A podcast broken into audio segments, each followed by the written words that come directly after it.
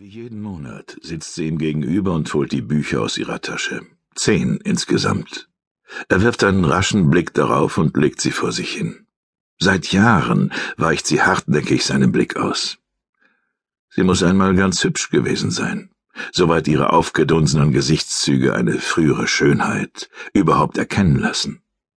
Aber er mag diese Frau. Sie ist die einzige Person, die ihn besucht.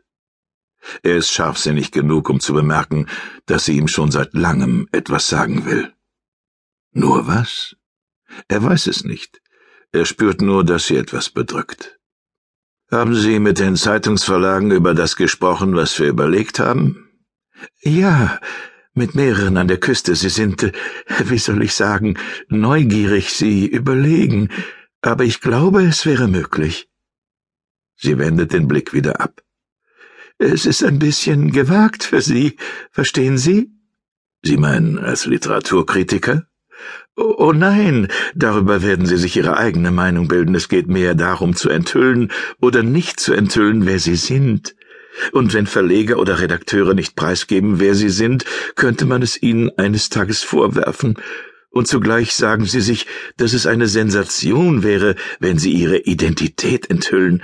Na ja, die Medien eben. Er nickt. Ich habe eine Menge Kritiken in meinem Leben gelesen. Ich wüsste nicht, warum ich die Kritiker beneiden sollte. Ich habe seit Beginn der 70er Jahre 3952 Bücher verschlungen. Gibt mir das jetzt nicht das Recht, eine Meinung über die Literatur zu haben? Ich denke doch. Sie haben mir gesagt, Sie würden Sie eher als Kritiker von Krimis sehen. Das riecht nach Sensationsmacherei. Sie werden Ihnen sagen, dass Krimis mich nicht interessieren. Zu konventionell, zu viele Gemeinplätze, zu viele langweilige Rätsel. Sie sitzen gegenüber, ohne sich anzusehen. Plötzlich bricht es aus ihm hervor. Sie können Ihnen die Zahl ruhig sagen. 3952 Bücher von 1971 bis heute und wenn Sie sie zum Lachen bringen wollen, sagen Sie ihnen, dass ich zwischen meiner Geburt 1948 und 1971 nur ein einziges gelesen habe. Ich habe es dreimal gelesen. Erraten Sie welches? Sie erwidert. Die Bibel. Nein, Schuld und Sühne.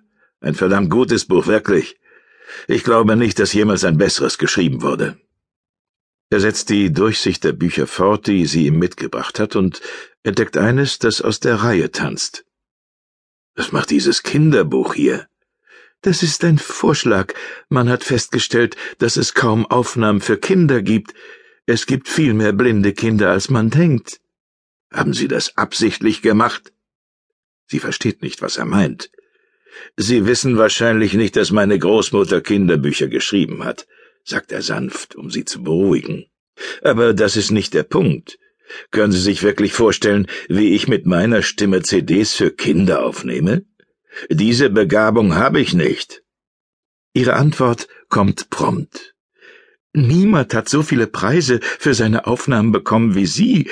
Der Verleger, na ja, man will Sie. Er verspricht es zu versuchen, das kostet ja nichts und jeder ist zufrieden. Er will über diese Kinderbuchgeschichte nicht weiter diskutieren. Es ist abgemacht. Er wird es versuchen. Ein klägliches Lächeln huscht über ihr Gesicht.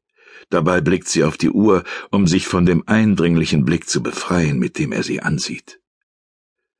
Wann werden Sie wiederkommen? Sie wirkt mit einem Mal erleichtert. In vier Wochen, sagt sie. Können Sie mir eine CD mitbringen, wenn Sie wiederkommen? Ich sag Ihnen aber gleich, ich habe nicht die Mittel, sie Ihnen zu bezahlen. Sie ist überglücklich, ihm eine Freude machen zu können und nickt fast krampfartig. Wunderbar, sagt er und steht auf. Skip James, so viel wie möglich, aber vor allem Crow Jane und Devil Got My Woman. Sie verspricht es ihm und steht ebenfalls auf. Er dreht ihr den Rücken zu, hebt die Hand zum Abschied, zieht den Kopf ein, um durch die Tür zu gehen, und verlässt den Raum, wobei er seine Brille hochschiebt. An dem Tag, an dem Lee Harvey Oswald mir die Show gestohlen hat, wies in diesem Teil der Sierra Nevada nichts darauf hin, dass November war. Der Tag hatte begonnen wie so viele andere. Ich hatte vor dem Aufstehen zweimal in meinem Bett onaniert.